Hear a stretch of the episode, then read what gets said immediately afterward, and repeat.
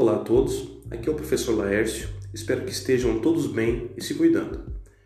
Na verdade, a, o lado negativo né, desse trabalho em plataforma, primeiro, é você ter que estabelecer uma, uma disciplina né, para você começar a trabalhar.